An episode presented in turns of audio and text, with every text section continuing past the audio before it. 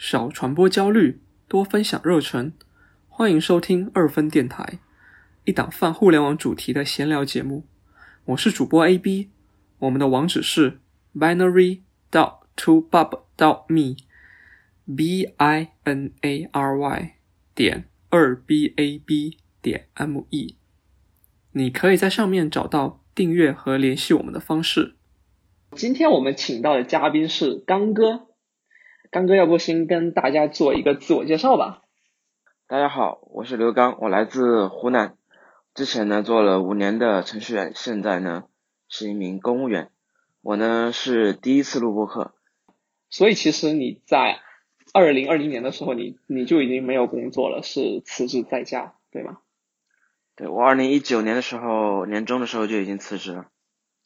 我想到要跟刚哥录这一期播客有两个原因，第一个是我去年有一段时间就是自己有碰到一个低谷期，然后就当时正好跟刚哥聊了一下他之前的一些职业经历，他跟我讲到说他后面可能会去考公务员这个事情。另外一点就是最近有一个非常火的 GitHub 项目叫做程序员考公的，之前看到应该是有一万多人去上面点了 star。对，可见说大家还是对这种逃离九九六或者说逃离一些互联网加班的这种情绪非常的高涨。哎，听说刚刚你是不是还进了他们那个 GitHub 项目的群呀？对，我也是看到新闻上面有那比较火的项目，我就上去看了一下，然后他们就有一个群，我就直接加了。但是呢，我进去看了一下，可能微信群里面讨论的不是火热吧，大多数人还是一个围观的态度。本着一个吃瓜群众的这个目的，然后进去里面围观一下，看一下到底有谁真的去考了，过来分享一下，我们就过来凑个热闹。对，虽然说比较火，其实大家大多数人其实做这个选择还是比较少的。一个是就是想考也不一定考得上，有的是一定也不一定有这个机会去考，还有大多数人其实嗯也不一定愿意去考。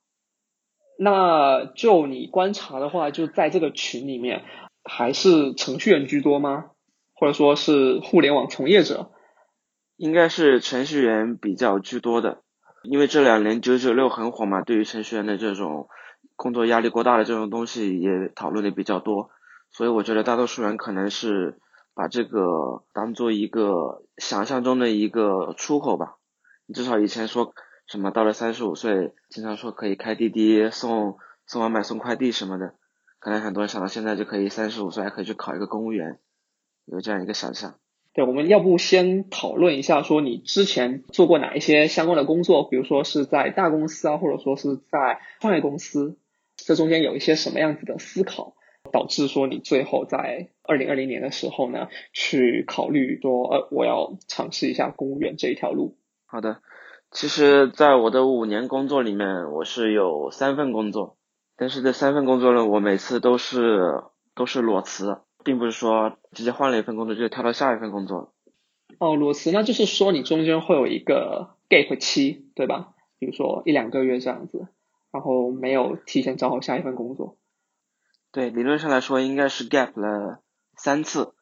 不过第一次呢，就是嗯，我虽然已经准已经准备裸辞，但是马上就有人找到了我，然后我就进入下一家公司。所以真正的 gap 可能是两次吧。那你第一家公司是在哪里工作？我是武汉，在武汉的大学毕业的，然后毕业之后就马上进了一个学长的所在的一个创业公司，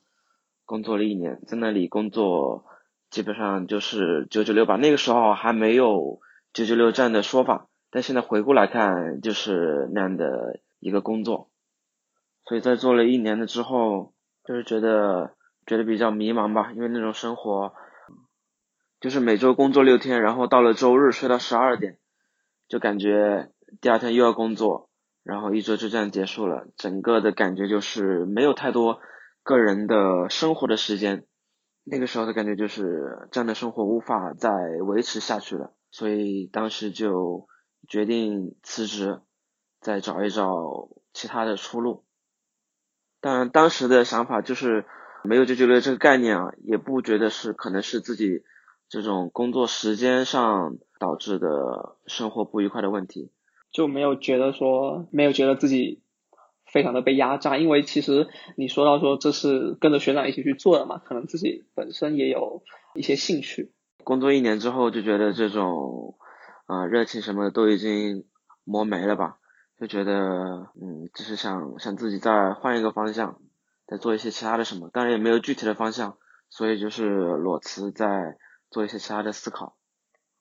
你当时是就是呃做裸辞这个决定，你有比如说需要思考几个晚上？对，当时我辞职的时候，我其实我整个整个一晚上都是没有睡着的。其实人就在工作里面，其实还是有一定的安全感的。你每天起来都会见到那些人，知道自己在做什么事情。但是呢，你一定决定辞职之后，自己靠什么为生，应该做什么？整个前途是什么样，其实是非常不确定、不清楚的，所以其实也是非常焦虑。决定辞职的那那个那一晚上，真的想了一晚上，通宵没有睡觉。之后还是早上起来把那个事情跟老板说了。哦，天呐，还是很不容易的。其实很很多事情都有一个适应的过程。到了自己第二次、第三次辞职的时候，其实就没有那么多情绪了，就是非常自然的。可能你之前已经。想清楚的事情，现在它是愈发的清楚，所以就会少一些犹豫这样子。对，我觉得听起来还是感觉到，就是说你自己作为一个就是在这个行业里面的人的话，会觉得说，嗯，这种成长好像自己也有点似曾相识的感觉。当你第一次辞职的时候，可能会是这样子，特别是对于说一个应届生，你才刚工作了一年之后。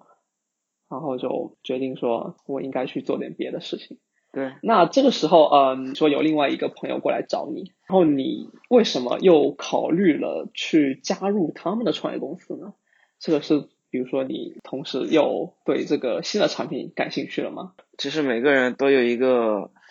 可能年轻的刚毕业的时候都有一个探索探索的阶段，就是不知道自己要做什么，目的也不是特别明确，啊，想到一个想法就去做了。去这个公司的话，我也不是说想的特别清楚什么的，只是说现在不想面对的问题，但是现在有一个机会，我去这个创业公司，可能梦想的什么可以拿股份上上市、财富自由什么的，先挣了钱，然后再去想其他的事情，当时就是一个这样的阶段性的目的。所以呀。这个可以总结为逃避虽然可耻，但是有用。然后你找了一个看起来你觉得会更有机会的一个的一个新的公司、新的岗位。对，目标还是没有没有想清楚的，之前那个探索的想法还是在的，只不过说迫于生活的压力，如果说能够能够挣一笔快钱，然后再去想其他的事情，可能是更好的选择。当时也是互联网投资比较火热的时候。那个公司还没创立，其实就已经拿到了创业的天使资金，所以当时也是被诱惑去，希望能够赚一笔，然后再去想其他的事情。嗯，一五年左右的时候，确实是国内的 VC 突然间就崛起了，对，就有大量大量的资金涌入到互联网这个领域。所以你当时是从武汉去了其他城市吗？对。我当时就是在武汉到直接到了上海的一个创业公司，最后的结果就是跟跟在武汉过了差不多同样的生活，然后又结束了一种循环。这两次创业又离职了之后呢，你虽然说第二次离职好像是会轻松一点，但是身上的那个压力就是你探索这个过程它还是没有一个终止，然后你自己会不会感觉说压力更大了？压力倒是没有，但是第二次辞职呢，我感觉是对于第一次辞职继续吧，因为第一次其实等于是裸辞没有辞成那种感觉，因为马上就进入下一份工作了，所以在第二次的时候就算是一次真正的休假，然后也做了一些自己想做的事情，对生活就是更加思考的更多一些，在这个大概是休假了快一年的时间。中间也去自己一个人去旅游了一个多月，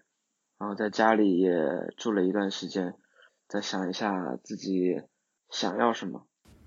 所以在这期间，你有考虑过其他的职业方向吗？比如说独立开发者，或者去打份零工？其实，在第一次辞职的时候，我主要想的还是做画画这上方面的工作。我在中间半年多的时间，我去报了一个绘画的培训班，但是最终的结果还是觉得，其实这个行业并不，并不比程序员更轻松一些。同时自己也不是特别有天赋的那种人，所以还是在最后就放弃掉。哦，听下来就是整一个还是一个不断的探索。然后幸好你自己就是自身上面是没有什么压力，所以可以呃自己驱动自己，可以再去很快就整理好，重新出发。在考公务员之前的最后一份工作是在哪里呀？最后就是我休息了大概快一年之后，是在还是在上海找了在 B 站的一个开发的一个工作，在那里工作了将近两年多。两年多，然后 B 站的氛围它应该。比创业公司会好一些吧？对，至少基本的两天的两天的休假的时间至少能保证的。平时对平时的加班嗯也没有那么多，这也是为什么我能在那里边待两年多的原因，要不然也是一年就裸辞了。我们后来有一次去上海找你玩的时候，然后那个时候你就是在 B 站吧，还呃跟我们一起去外面吃了顿饭，然后打了一会儿 Switch 的游戏。对。那个时候在上海的时候，也养过猫，然后玩过一段时间的游戏。总的来说，有一段比较长的平稳的生活的时期吧。是的，我当时感觉见你的时候，那个状态还还算可以的。但是你最后还是决定从 B 站离开。对，嗯，总体的来说，就从那段短暂的时间生活来说还是可以的。但是从长远的考虑。就是说，还是不知道自己的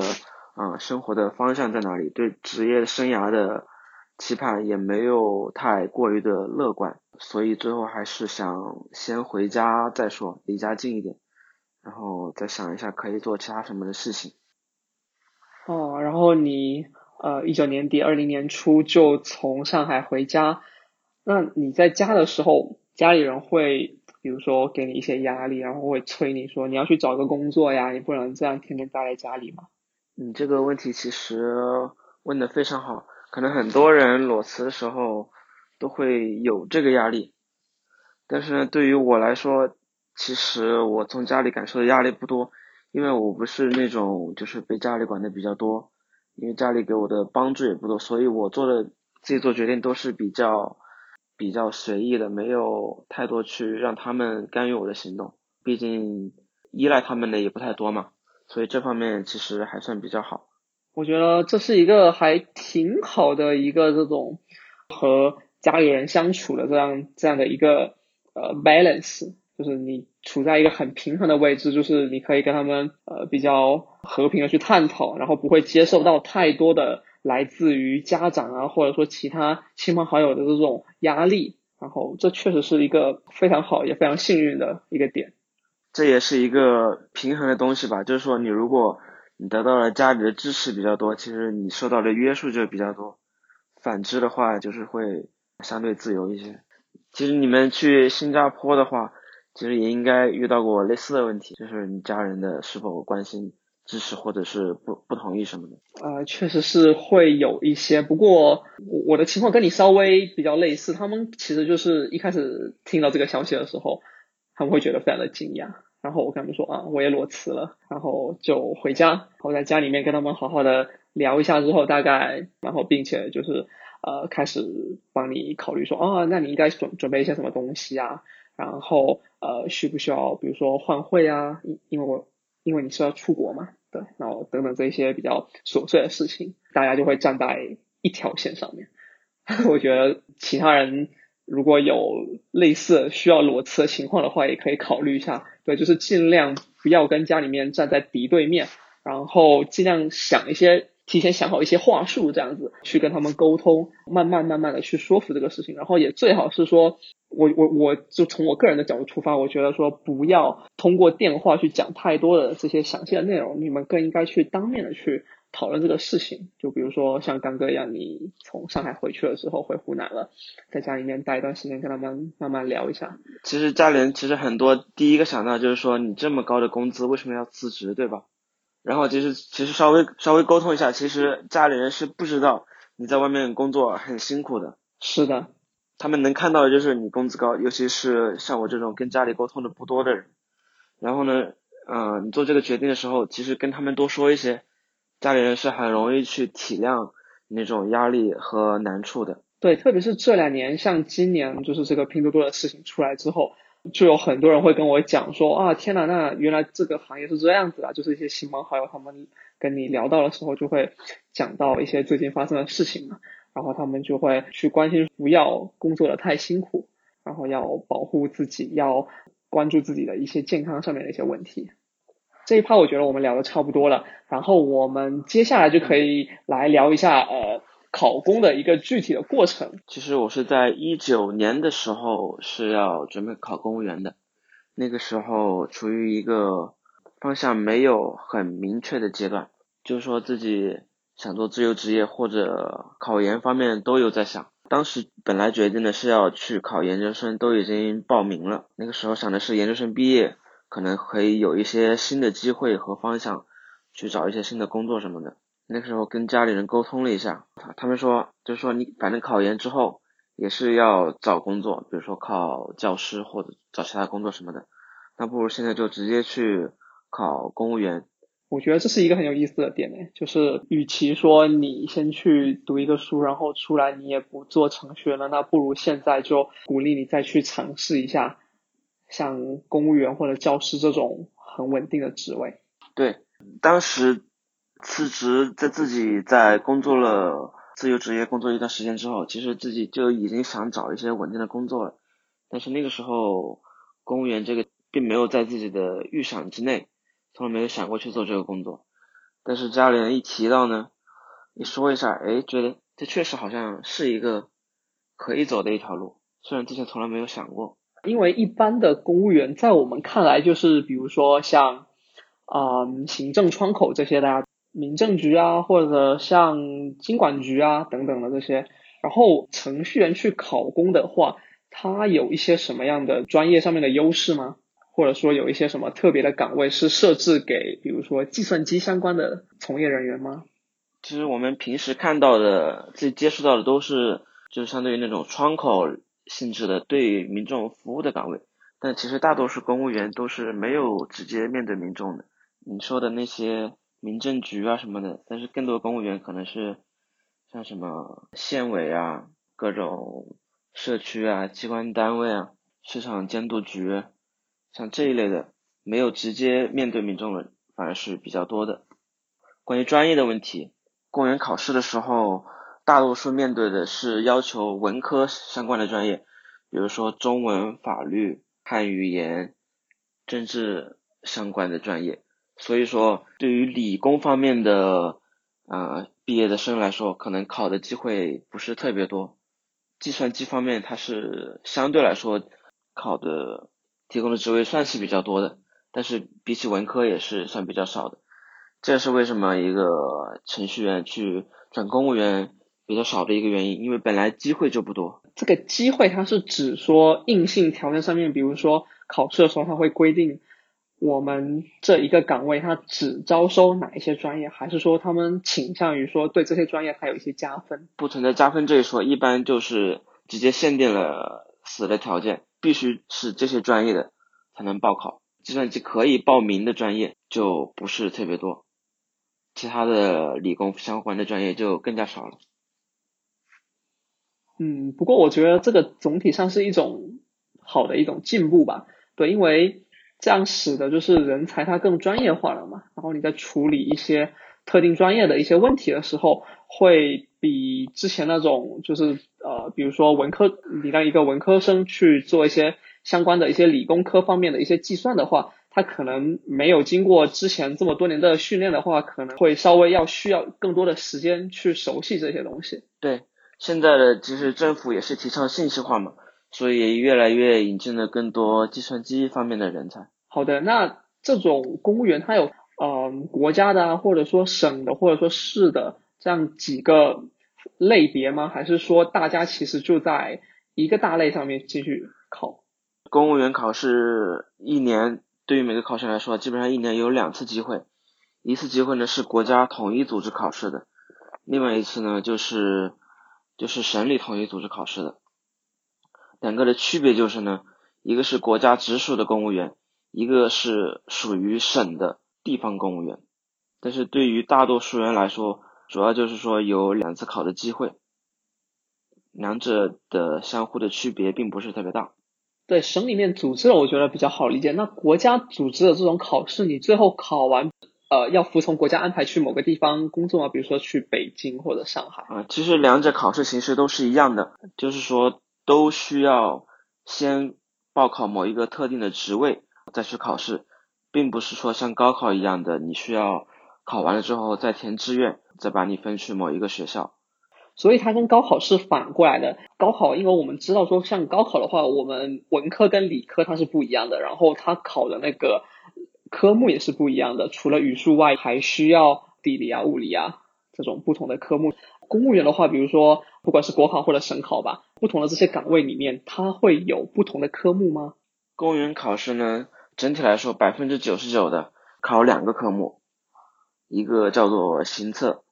一个叫做申论。行测呢，就是全部都是选择题，但是它包括的内容会比较多，有常识的，有阅读理解，有数值计算、词语辨析，类似之类的题目。整体来说，考的是一个你的综合能力。另外呢，就是申论呢，考的就是语言的处理能力，会给你一些段落，让你去用语言去概括，去提炼出里面的内内容，包括里面还有。写作文的部分，两个科目加在一起，整体上是比较比较公平的，能体现出一个人的大概的素质的。哎，我们知道说，好像有一些互联网公司，像好像华为就会在对新员工招聘的时候，会有一些类似的这种考核考量，对吧？就是类似行测这种考试，其实是通用性比较强的，它也不是说针对你的公务员具体的职位去出一些什么样的题目。所以很多企业也引入了。呃，那在笔试之后呢，还有其他的一些考试内容吗？他们会有一些专业性的相关的问题吗？一般是不会有的。在笔试之后，就是有一个面试，这个研究生比较像。比如说他要招一个人，可能就是让笔试的前三名去面试，然后面试会有一个打分，跟面试的打分跟笔试的打分综合在一起。然后名次最高的就录取，在里面面试的中间呢问的问题呢，也不一般不会有涉及专业的东西，里面的内容大多数还是跟公务员需要处理的事情相关，比如说会遇到一些紧急的情况你会怎么处理，遇到舆情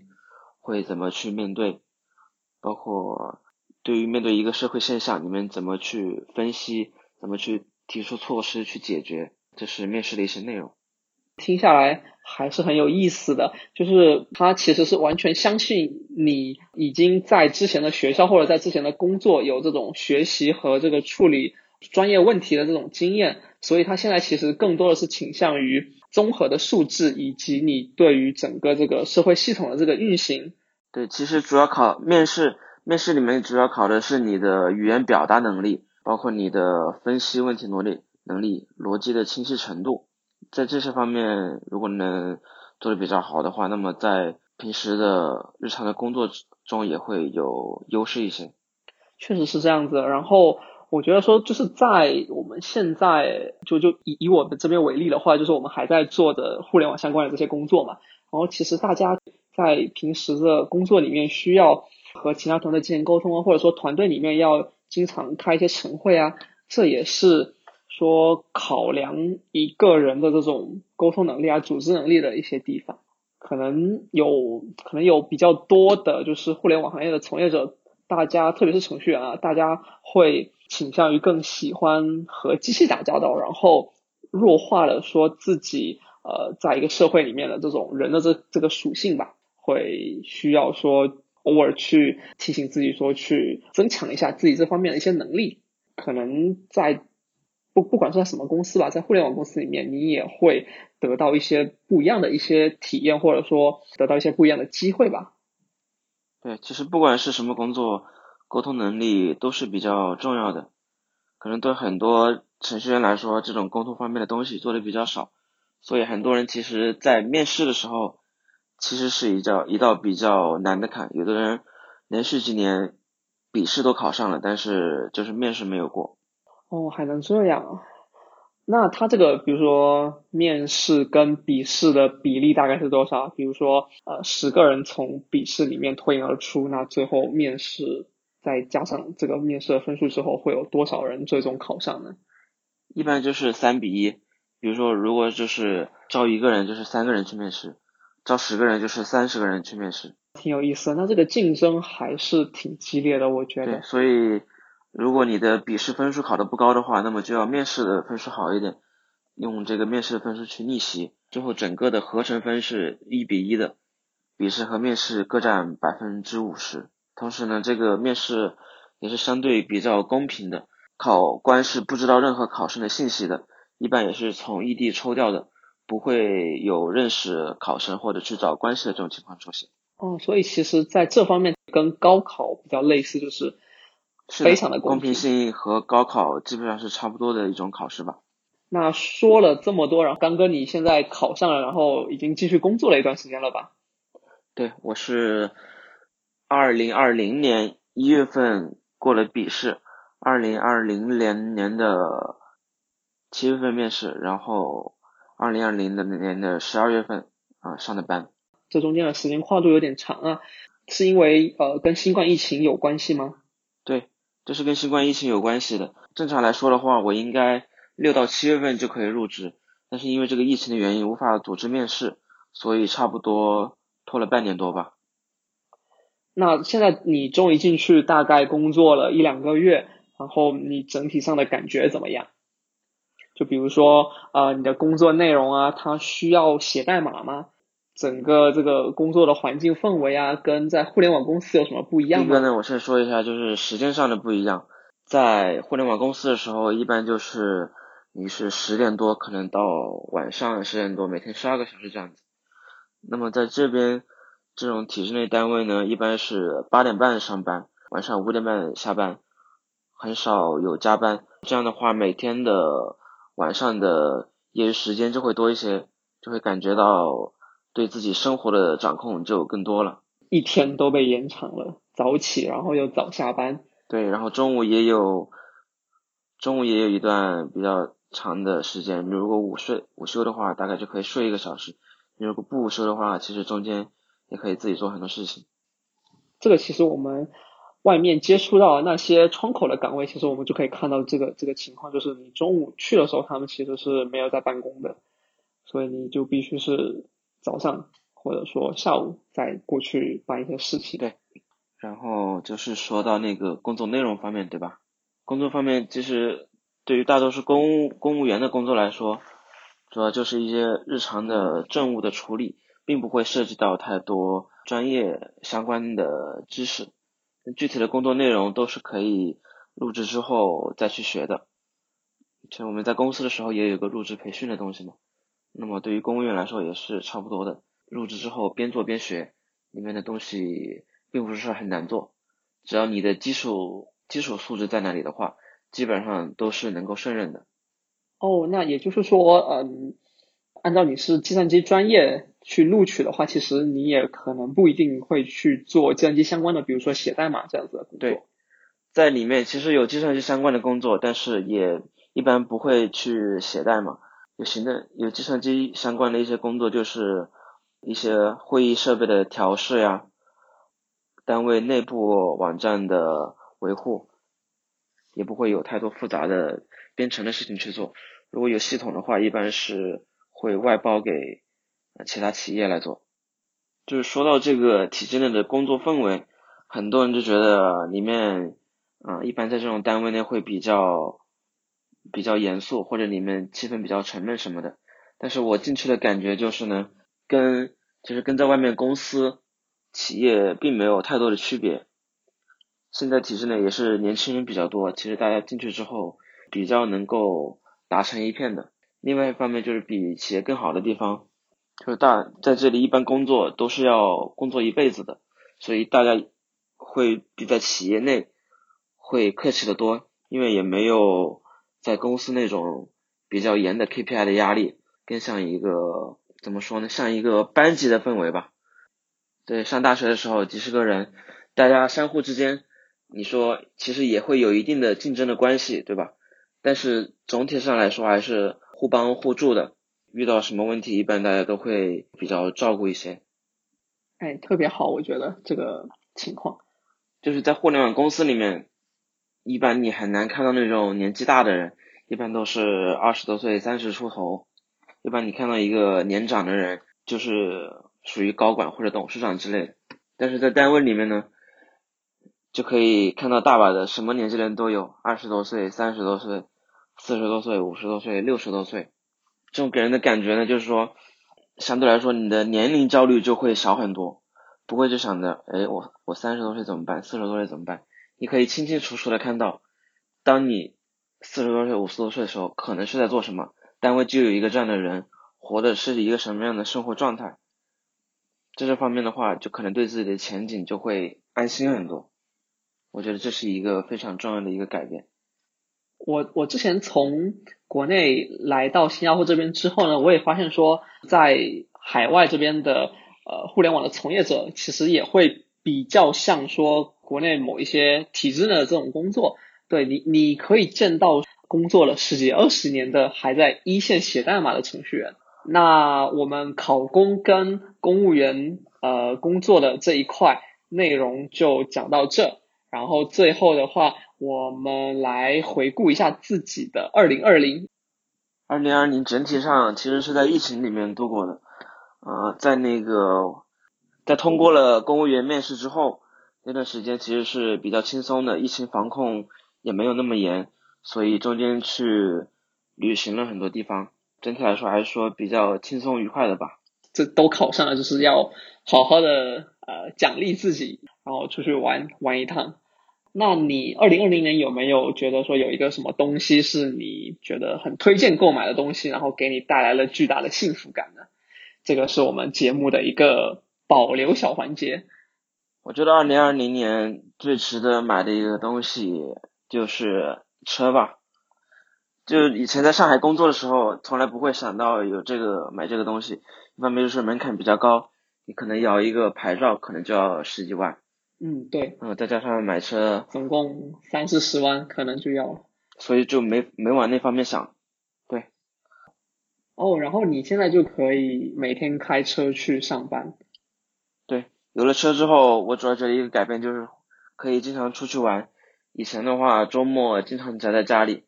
包括我在自己的县城，整个市里面的其他县我都没有去过。但是买了车之后呢，基本上每个周末。都会去周边去逛一逛，嗯，和朋友一起啊，交朋友也方便了很多。我觉得这是一个相见恨晚的一个东西吧。哇，这一点我觉得特别好。出国的话，去澳洲啊，或者说或者说去加拿大、美国这些地方，然后车其实就相对来说还是挺便宜的。我觉得主要是一个